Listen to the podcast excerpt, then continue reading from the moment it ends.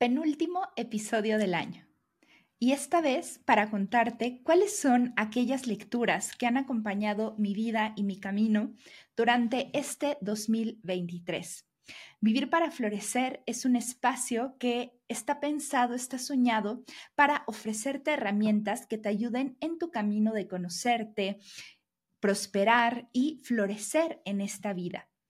El día de hoy te voy a compartir esta mirada íntima a aquellos libros que me han emocionado, por los que he agradecido durante este año, que me han acompañado en mis momentos más felices y también en esas noches oscuras del alma. Este año para mí me ha regalado de todo. Y ha sido un año muy paradójico porque he tenido mucho gozo, momentos en los que de verdad he sentido que no me hacía falta nada más. Memorias, amigos, momentos. Empecé el año en la naturaleza, he tenido viajes magníficos para conectar con ella y ha sido un año cargado de mucho, mucho amor al mismo tiempo ha sido un año que me ha representado un enorme reto. Dejé un trabajo después de ocho años y medio y ha sido una decisión que me tomó mucho tiempo tomar y hoy con valentía estoy en una nueva etapa de mi vida.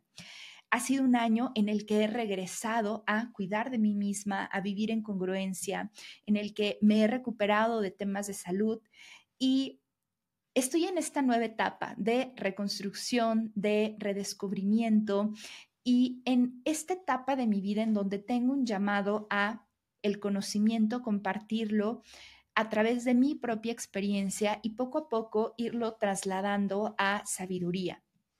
Es un cierre de año que me está invitando a ser compasiva conmigo misma, a ser amable, a conectar con la gratitud, a poder conectar con la suficiencia. Y ha sido un reto muy, muy bonito. Cerraría diciendo que ha sido un año en el que, uno de los años en donde mayor crecimiento he tenido, pero no ha sido un año fácil. Ayer que hacía el recuento de estos libros, me di cuenta en qué parte de mi vida estuvieron ahí, cómo me acompañaron. Y de verdad creo que quien tiene un libro nunca se siente solo y que los libros nos ayudan a vivir, nos ayudan a aprender, nos ayudan a madurar y nos ayudan a evolucionar. Hoy te traigo 12 libros, no están ordenados de una forma en específica. Los cinco en su categoría me parecen magníficos. Tengo un top 5 y yo te lo iré mencionando cuando vayan saliendo porque están revueltos, pero cada uno de ellos siento que puede aportar algo de valor a tu vida y por eso te los comparto. Si estás listo, comenzamos. Esto es Vivir para Florecer, un podcast para conectar con todo tu potencial, poder y sabiduría interior a través de las herramientas de la psicología positiva, el coaching y los mejores libros. ¿Estás lista? Comenzamos. Como te comenté en la introducción, el día de hoy te voy a presentar mis 12 libros favoritos de este año. Estos libros que me han emocionado, que me han conmovido y vamos a comenzar. Este primer libro es la biografía de Eddie Jaku. Me gustó por muchas razones. de, una de ellas es porque lo compartí en el club Vivir para Florecer, nuestro querido club de lectura. Había leído muchas cosas de la Segunda Guerra Mundial. Eh, me interesa mucho el tema de sentido de vida, por ejemplo. Había leído al doctor Víctor Frankl con El hombre en busca de sentido. Había leído La bailarina de Auschwitz con Edith Eger y muchas historias más. Pero esta es la primera vez que encuentro una narración desde una persona que lo cuenta con amabilidad, con no desde el sufrimiento, sino desde el aprendizaje. Y eso me llamó mucho la atención. Es un libro bastante corto que te deja lecciones potentes, pero que me ayudó también a conectar con momentos más sutiles de lo que pasó. Eddie es una persona que tienes que conocer. Cuando escribió este libro tenía casi 100 años y él tras sobrevivir de varios campos de concentración y de situaciones que podrían parecer inimaginables, él se promete que quiere vivir, que quiere vivir una vida con sentido, con bienestar, construir una familia. Y fue muy interesante porque él es el resultado de una buena crianza, él es el resultado de el amor que recibió en su vida, de las oportunidades que recibió y cómo todo eso le ayudó a sobrevivir, cómo las memorias de felicidad y un propósito claro le ayudó a sobreponerse a la adversidad. También es un libro que nos habla sobre la amistad, sobre la familia, sobre los vínculos y cómo cuando ya no nos quedan fuerzas, de buenos amigos podemos encontrar esa inspiración y ese soporte para construir algo bueno en nuestra vida. Te quiero leer un fragmento de, de los muchos que marqué y dice, si te esfuerzas en plantar algo en un terreno yermo, crecerá un jardín. Y la vida consiste en eso, das algo y recibes algo a cambio. No das nada y no recibes nada. Plantar la semilla de una flor es un milagro. Significa que puedes plantar más. Recuerda que la semilla de una flor no brota una sola flor, sino que es el comienzo de todo un jardín. Espero que te guste y que te inspira y para cerrar con este libro, te quiero leer un poco lo que viene en la contraportada. Ha sido un superventas internacional, de hecho es el libro más regalado de Amazon y con razón. Es el premio australiano a la mejor biografía del año eh, y claro que lo, que lo merece. Y dice, he vivido un siglo y sé lo que significa ver al diablo a la cara. He sido testigo de los actos más excretables del género humano, de los horrores de los campos de exterminio, del empeño de los nazis por exterminar a todo mi pueblo, pero ahora me considero el hombre más feliz del mundo. Durante mi larga existencia he aprendido esto, la vida puede ser hermosa si haces que lo sea. Una historia conmovedora y magníficamente contada que, que tendría que convertirse en una lectura obligatoria. Gracias, Eri, por compartir tu historia de coraje, resistencia, bondad y amor. Tu libro es nuestro antídoto, nuestro remedio, nuestra esperanza para vivir la vida más feliz que podamos. Espero que lo disfrutes. Lo he prestado a varias personas y les ha encantado, así que arrancamos fuerte este recuento. Segundo libro que traigo para ti de Mar Braquet, Permiso para Sentir. Es un libro que también tuvimos en el club Vivir para Florecer y te voy a leer un poco. El bienestar mental de niños, jóvenes y adultos es sorprendentemente bajo en la actualidad.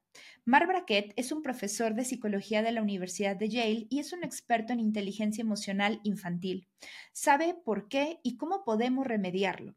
Durante sus 25 años como investigador de las emociones, ha desarrollado un plan para comprenderlas y usarlas sabiamente, a fin de que contribuyan a nuestro bienestar en lugar de obstaculizarnos el camino. Este libro me gusta por muchas cosas. Uno, tiene mucha evidencia detrás a nivel científico, pero también tiene la experiencia de, del autor implementando estas herramientas. En alguno de los capítulos nos cuenta cómo la investigación en inteligencia emocional es muy reciente. Se hizo muy famosa con Daniel Goleman, pero realmente él no es el investigador, él ni siquiera es investigador. Han sido otros autores que eh, lo implementaron, lo empezaron a investigar, pero en general lleva poco tiempo, lleva un par de décadas de investigación e implementándose por ahí de 15 años. Eso es nada en la historia de la humanidad. Y hoy podemos ver cómo muchas escuelas, muchas instituciones todavía no entienden la enorme importancia que tiene entender qué son, cómo aparecen, cómo se llaman y cómo gestionamos nuestras emociones. Las emociones que experimentamos impactan en lo que decidimos o no decidimos, en lo que nos interesa, en qué prestamos atención, en la calidad de nuestras relaciones, en nuestra salud. Es tan amplio el abanico de impacto que tiene que bueno, lo recomiendo completamente. Ya tienes un episodio del podcast que habla específicamente de gestión emocional y te lo recomiendo. y para todos los que son padres, para todos los que son humanos y quieren entender mucho más sus emociones, siento que este libro aporta muchísimo valor y que te puede interesar. ¿Cómo vamos? Tercer libro. Y a ver, aquí me encantaría poder editar y poner alguna de las canciones de Natalia de fondo, porque de todas las flores libro es una belleza de verdad. Quienes han escuchado este disco saben de lo que hablo. Es un disco que este año me ayudó a sentirme en casa, a sentirme segura, que me reconecta con la vida. Eh, la canción, la adaptación del poema de María Sabina, que se convirtió en eh, una de las canciones, ahorita les digo cuál es. La canción número 7, María la curandera, es un poema para mí, de verdad que me la pongo y, me recuerda cosas importantes, me hace sentir segura, empoderada, en comunidad. Es un libro precioso. Bueno, el disco es espectacular, si no lo has escuchado, hazlo. Y quiero que veas nada más lo bonito que es este libro. Es la historia de cada una de las canciones, cómo fue concebida, eh, en qué estado estaba Natalia cuando escribe este disco, por qué es tan potente, por qué eh, ha impactado tanto. Este disco se ha ganado cualquier cantidad de premios y desde un inicio fue pensado para que el disco estuviera acompañado de un podcast, de un libro y de un documental. El documental que yo sepa todavía no ha salido, pero tanto el documental como el disco como el libro te lo recomiendo completamente. Me encantó ver las fotografías, me encantó una conversación que al final eh, tiene la autora con Elvira, ahora te digo el apellido, me parece que es Liceaga, que es amiga de Natalia y, una excelente entrevistadora. Sí, Elvira Liceaga.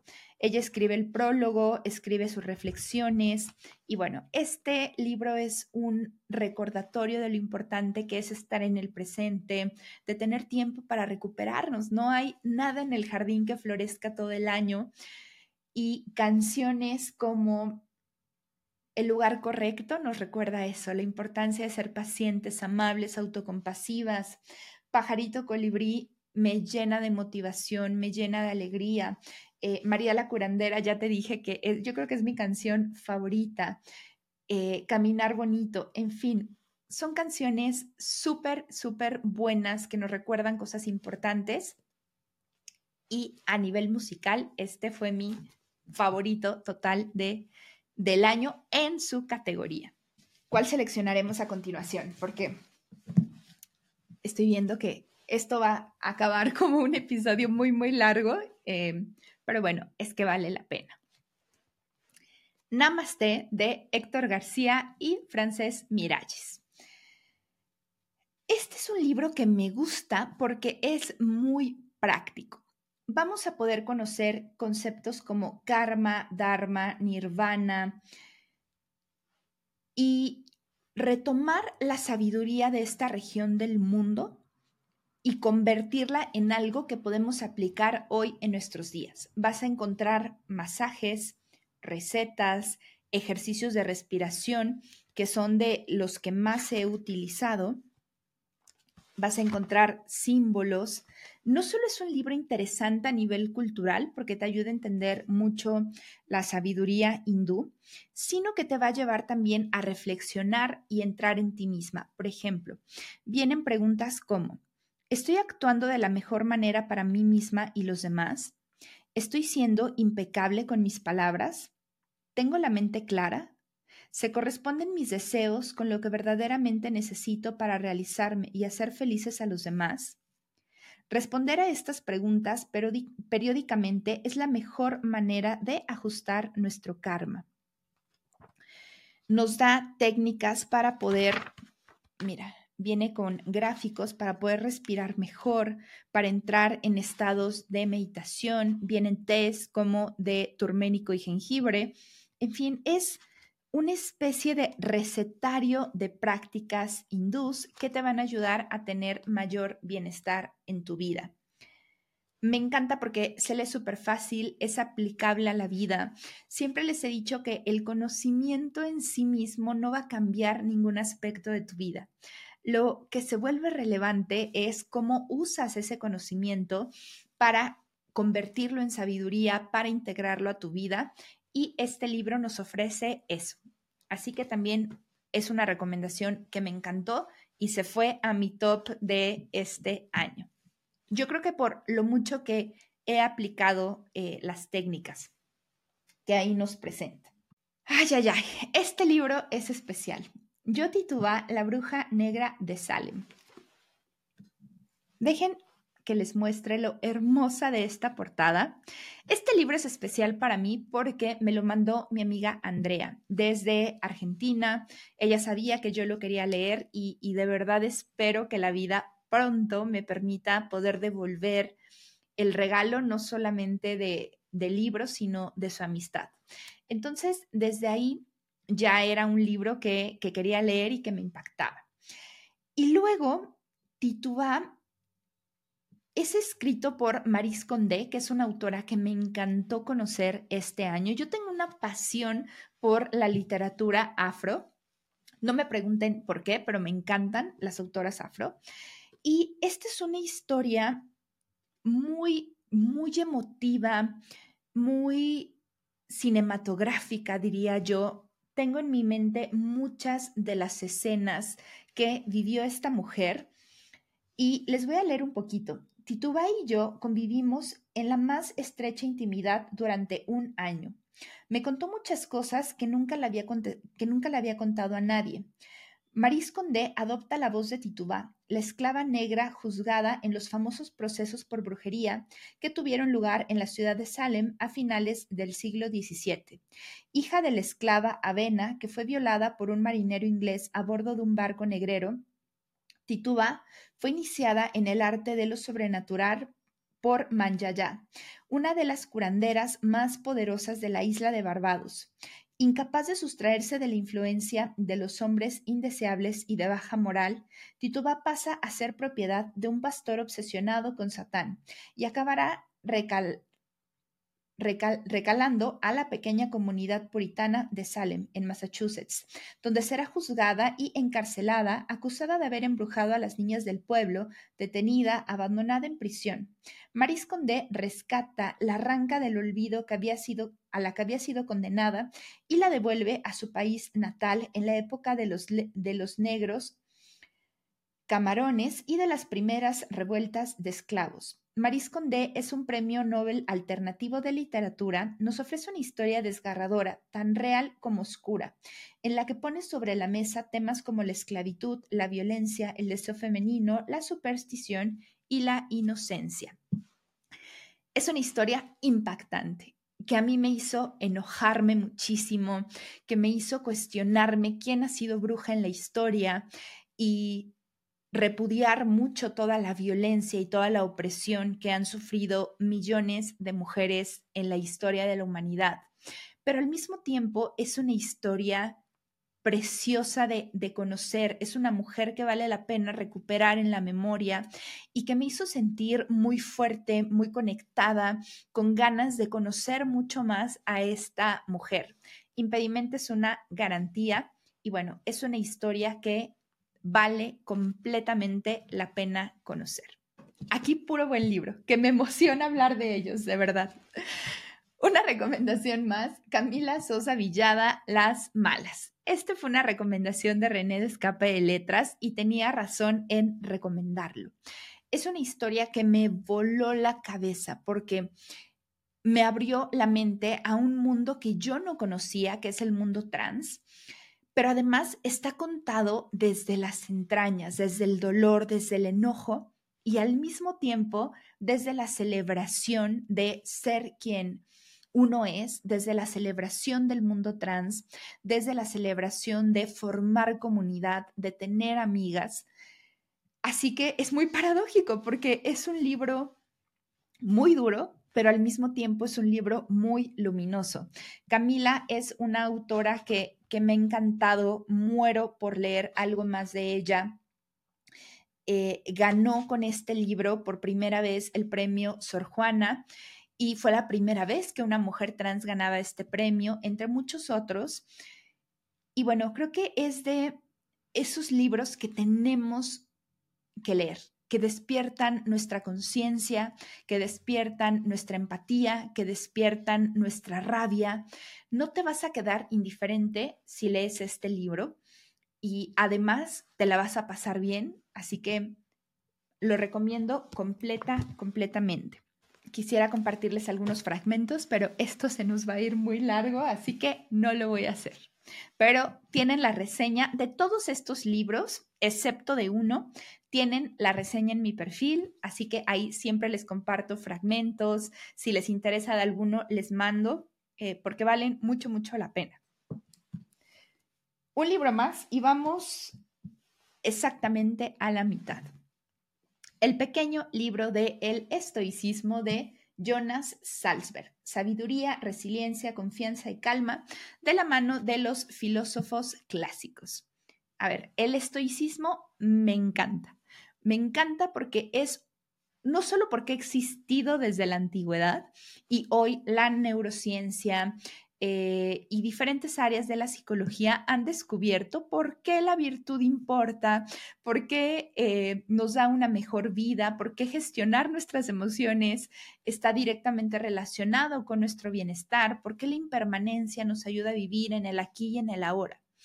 En fin, que esto que lleva cientos de años, miles de años en realidad, es algo que nos puede dar una sabiduría práctica. Y justo por eso traje este libro. En la primera parte encontramos toda la teoría de qué es el estoicismo y contado de una manera súper clara. ¿Quiénes son sus exponentes? ¿Cuáles son los principios estoicos?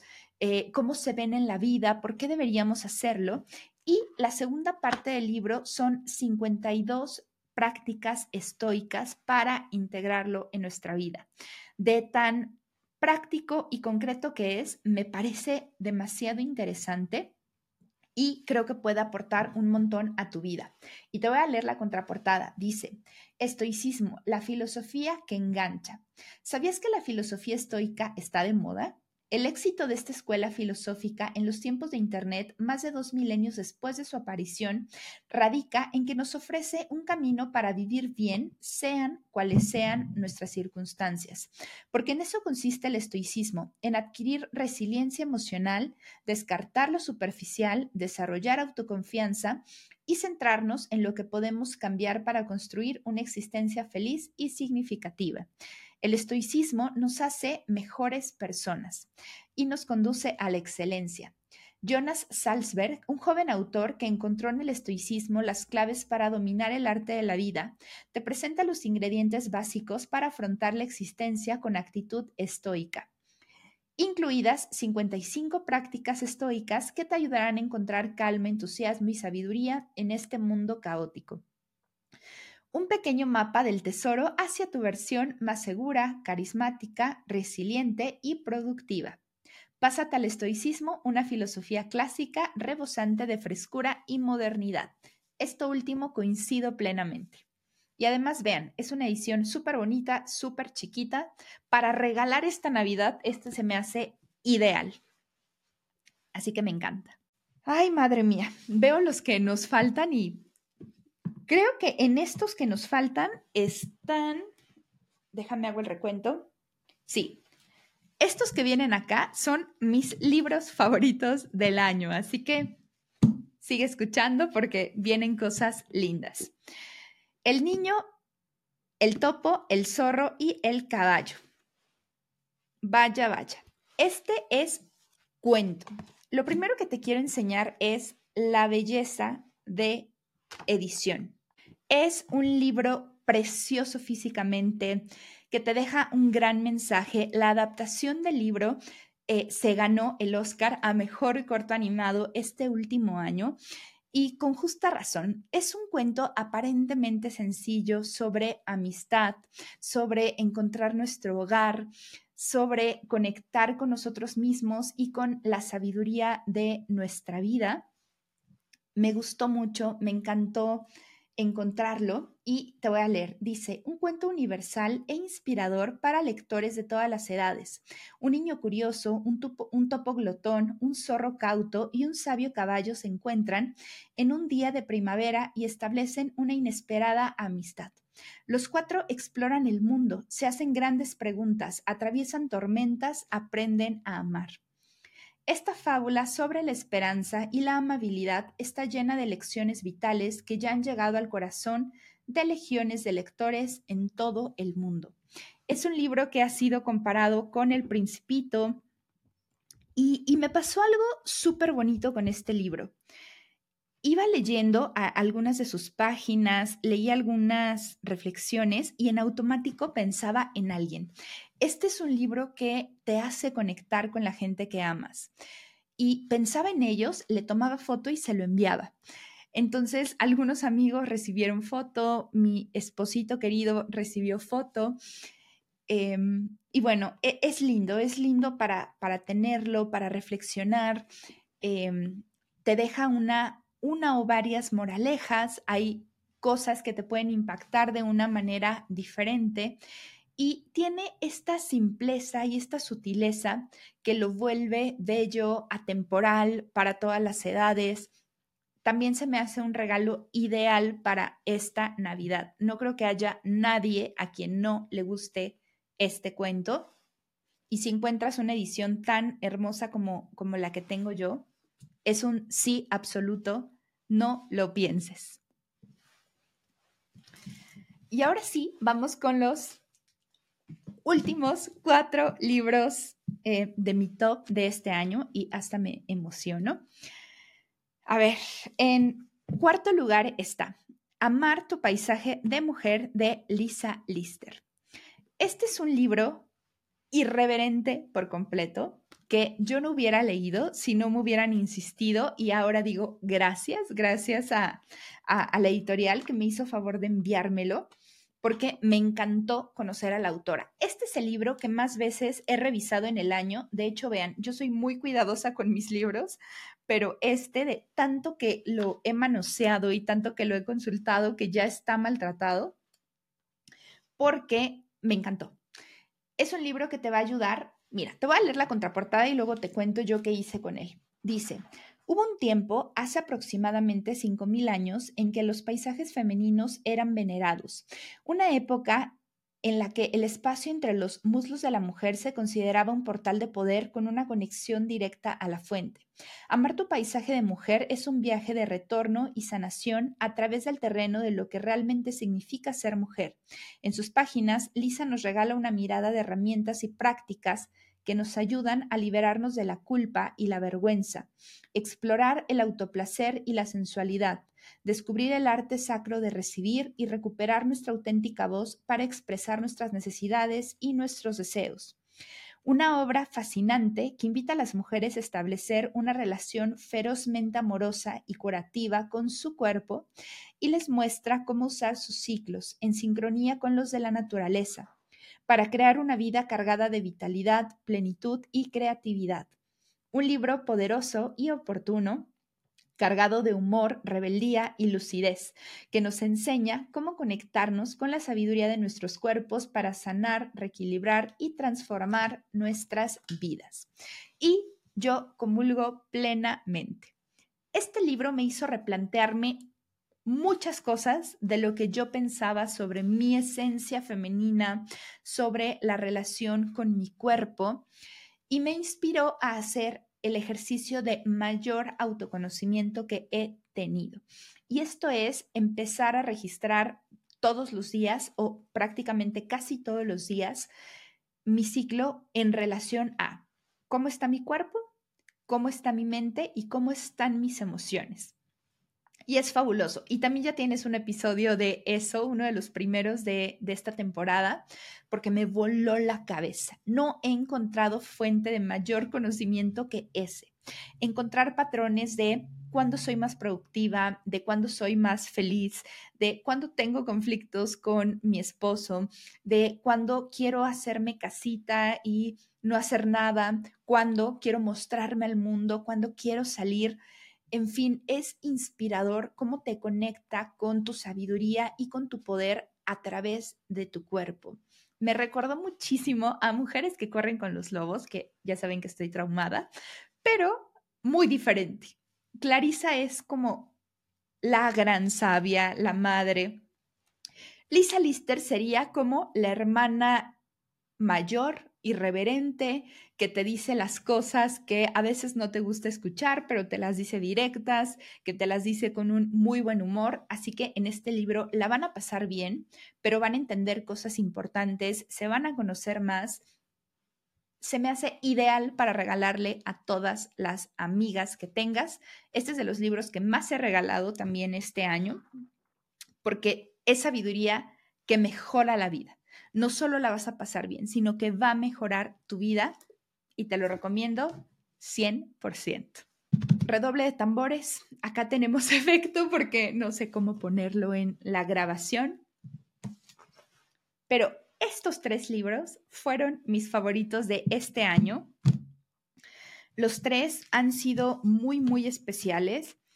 Em, yo creo que estos tres no, no me gustaría rankearlos como cuál me gustó más, porque creo que los tres van a ir a un área muy especial de mi biblioteca y de mi vida, porque estos tres yo sé que van a trascender los años. Es decir, son libros que quiero volver a leer, son libros que forman parte ahora de, de mi ser, de mi identidad son libros que me conmovieron hasta las lágrimas, que, que fueron muy, muy significativos. Muriel Barbery, Una hora de fervor. Ella es una autora francesa que me encanta. Hace unos meses, el año pasado, en el precioso Club del Búho, leímos Una rosa sola, que es la historia de una mujer que va a Japón en búsqueda de su padre, que nunca conoció, y en un camino de autoexploración, de, de búsqueda de sus raíces, de el propósito de su vida. Y ¿Cuál fue mi sorpresa? Que al empezar a leer este libro, que, que, tenía muy buenas críticas, lo empiezo a leer y me doy cuenta que es la misma historia, pero contada desde el padre. Y escuchen esto. Aru, un exitoso comerciante de arte en Kioto, cae rendido ante el encanto de una bellísima francesa que está de paso por la ciudad. Tiempo después recibe un impactante mensaje en el que se le prohíbe acercarse al bebé nacido de su aventura. Dividido entre la emoción y la responsabilidad, Aru logrará mantener la terrible promesa de vivir alejado para siempre del ser al que más ama, gracias a su singular grupo de amigos. Cargada de drama y de belleza, esta intensa novela no solo es un canto al amor incondicional, sino también a los lazos que van más allá de la familia tradicional, a los amigos que nos sostienen y nos alientan, con quienes celebramos nuestros triunfos y reconstruimos una y otra vez nuestras vidas frente a la derrota. Autora de una delicadeza y elegancia inimitables, Muriel Barbery nos transporta a un Japón maravilloso, lleno de contradicciones, y vuelve a brillar en el panorama literario internacional, sumando a su exitosa carrera un libro hermosísimo, en el que cada palabra destina sabiduría y que es excepcional hasta la última página. Una novela luminosa de principio a fin. Y a veces las palabras del mismo libro son lo mejor para describirlo. Me conmovió. Es una historia que habla sobre los vínculos, sobre la amistad y al mismo tiempo es nostálgico porque nos presenta estos matices que tiene la vida, las pérdidas que vamos a tener inevitablemente, el dolor que vamos a enfrentar inevitablemente y cómo la gente que amamos, nuestros amigos, nos pueden sostener incluso en los momentos más oscuros de nuestra vida. Me robó tantas lágrimas este libro que, que me encantó, de verdad. Em, lo recomiendo infinitamente. Me he preguntado mucho si es mejor leer primero el otro o leer primero este y luego leer el otro. No lo sé, voy a intentarlo y, les voy contando. Y les quiero ir compartiendo algunos fragmentos. Dice, de modo que, como no podía cambiar el destino, Haru se cambió a sí mismo y esa noche nació y de esa noche nació toda una serie de metamorfosis. ¿Qué más quieres que agua de montaña y un poco de fantasía? En él resplandecía la vida del té, resplandecía en la pulcritud impecable de los utensilios, en la pureza del agua, en la sombra tornasolada de los árboles, resplandecía en la intención y la modestia de la decoración, en los gestos precisos de un hombre de buen corazón. Era un resplandor mate, sin brillo, una camaradería. Las obras de té vivían y te atraían hacia sí mediante lazos de amistad.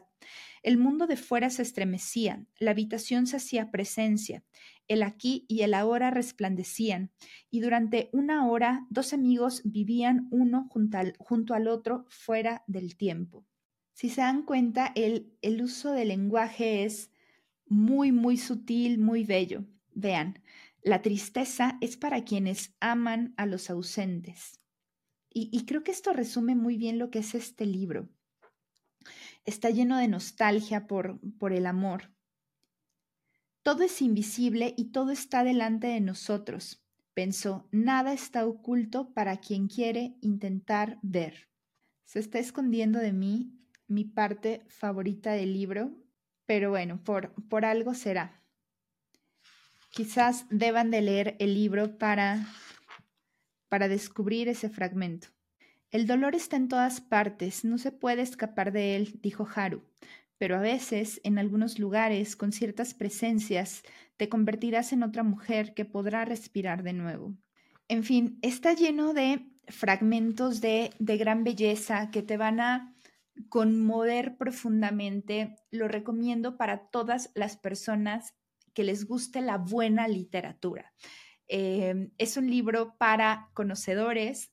Em, y para cualquier persona sensible que ame Japón, em, es un libro que, te ayuda. Muriel, si, si algo me gusta de ella es que te pone en las escenas, te describe con tanto detalle que te hace imaginarte estar ahí viviendo con los personajes, eh, sintiendo el frío, viendo los paisajes, caminando con ellos. Te imaginas 100% estando ahí y bueno, eso siempre se agradece. Así que bueno, este es un libro súper, súper cercano a mi corazón y te lo recomiendo totalmente. Y estos últimos dos, ay Dios mío, es que son, son realmente especiales los dos. Una trenza de hierba sagrada, saber indígena y conocimiento científico y las enseñanzas de las plantas. Me pasó algo muy peculiar con este libro. Me lo recomendó mi amiga Ana Pau. Es un libro bien difícil de encontrar en México, entonces lo descargué en el Kindle. Lo empecé a leer y a las, a las pocas páginas me di cuenta que es de esos libros que no puedes leer de corrido. Es decir, lo lees y puede ser un par de párrafos y ya te está dejando un mensaje y ya te transmite sabiduría y ya tienes que hacer una pausa y, pensarlo, y no solo pensarlo, sino integrarlo. Es un libro que automáticamente te va a hacer ver a tu propio, a tu propio ser. Me acuerdo que eh, como lo estaba leyendo en Kindle, puedes poner la opción de Alexa que te lo vaya leyendo. Entonces, este es un libro que me acompañó durante los primeros meses del año, que fue una etapa en donde me sentí enferma, eh, en donde estaba tomando una decisión trascendental de dejar un trabajo de muchos años. Y, este libro estuvo ahí para mí, recordándome cosas importantes, recordándome el llamado que en este momento yo tengo a conectar con la tierra, a recibir, a bajar el ritmo está al nivel para mí de mujeres que corren con los lobos. Y miren que lo que estoy diciendo son palabras mayúsculas, porque nos recuerda esta conexión a la naturaleza como una verdadera madre que nos cuida, que nos entrega todo, que es generosa, que es abundante, y a tener este vínculo de reciprocidad con este ser y con todo lo que recibimos. Fue escrito por Robin Wall Kimmerer, espero que, se ve en cámara, tiene un perfil bien interesante porque ella es científica, pero además de ser científica, ser botánica, es descendiente de una comunidad de nativos americanos. Entonces, en este libro nos cuenta un poco su historia, cómo fue su crianza, con qué rituales creció, cómo para ella ya existía una conexión muy profunda con la naturaleza y quería entender cómo es que funcionaban estas dinámicas entre el árbol y la planta y entre la planta y el animal y cómo para ella todo era bello, todo era mágico y quería ir a la ciencia para entender más. Y al llegar al mundo científico se da cuenta que hay muchos sesgos, que se consideraba la naturaleza como un ente separado de lo humano Ah, como un recurso natural que se podía explotar y que se podía sobreexplotar. Y ella se da cuenta que si no recordamos que somos uno mismo en este sistema en el que todo está conectado, pues no podemos cuidar y no podemos amar aquello que no conocemos. Entonces es súper profundo. Es de esos libros que mueven el piso, que te ayudan a replantearte nuevos valores. Y te quiero leer un, poco.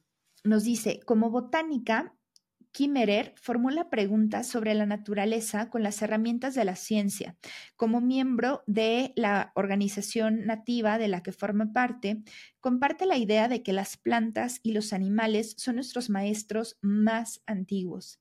En una trenza de hierba sagrada, Kimmerer une estas dos lentes del conocimiento para guiarnos en un viaje que es tan mítico como científico, tan sagrado como histórico, tan inteligente como sabio.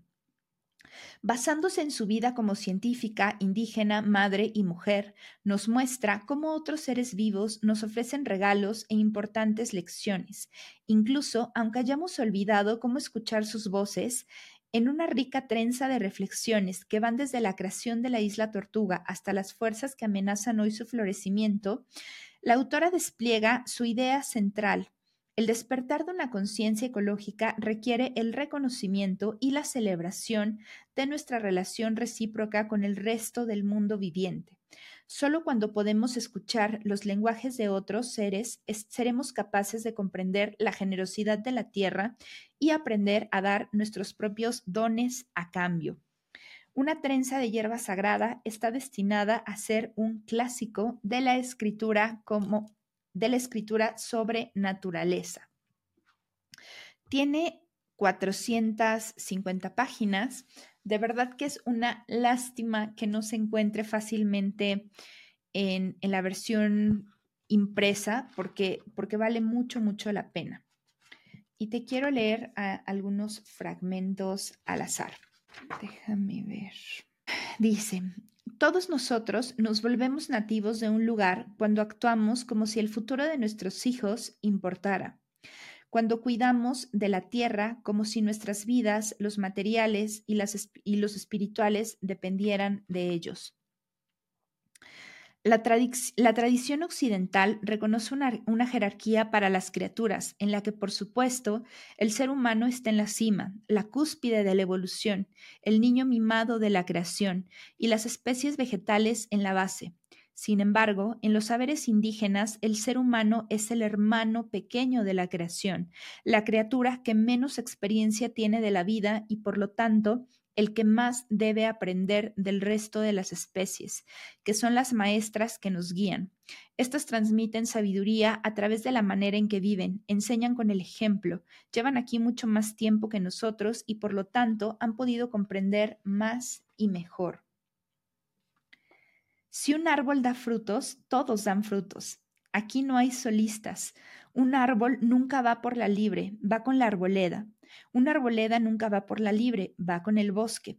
Y todos los bosques del condado y todos los bosques del estado producen a la vez. Los árboles no se comportan como los individuos, sino en cierto sentido como un colectivo.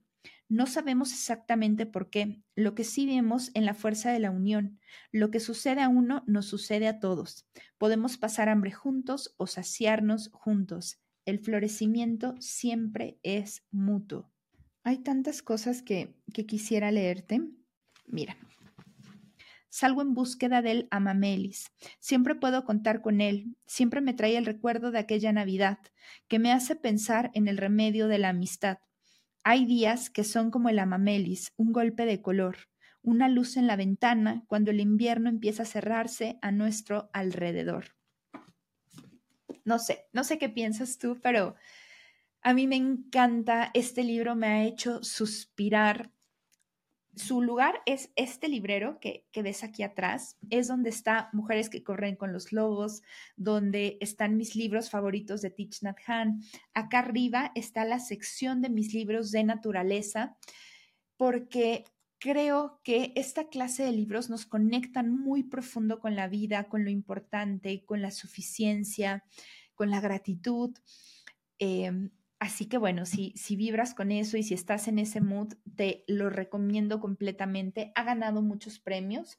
De hecho, ganó un premio muy prestigioso de escritura sobre naturaleza y bueno, coincido plenamente en que es un clásico y, y que va a aportar mucho, mucho, mucho valor a tu vida.